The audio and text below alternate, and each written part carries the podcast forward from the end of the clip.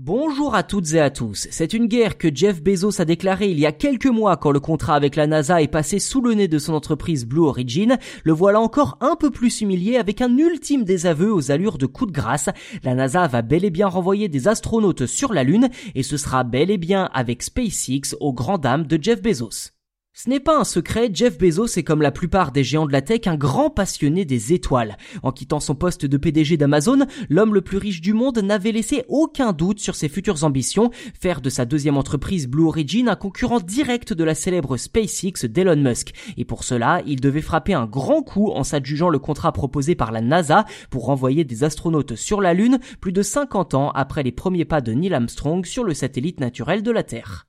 Oui mais voilà, en avril dernier, l'agence spatiale a finalement choisi son candidat, SpaceX, et le moins que l'on puisse dire, c'est que cela n'a pas du tout plu à Jeff Bezos qui a immédiatement porté plainte auprès de Government Accountability Office, l'organisme en charge de réguler le budget public aux États-Unis. En parallèle, le milliardaire a même proposé de renoncer à 2 milliards d'euros prévus dans le contrat pour faire changer la NASA d'avis. Un acte de générosité visiblement insuffisant pour convaincre l'agence américaine de revenir sur sa décision, pas plus que la justice américaine d'ailleurs. Le GAO a en effet confirmé la NASA dans sa décision précisant que Blue Origin n'avait finalement pas d'argument juridique valable. Alors la sentence n'a pas été clairement formulée comme ça, mais ma traduction résume plutôt bien le message de la justice.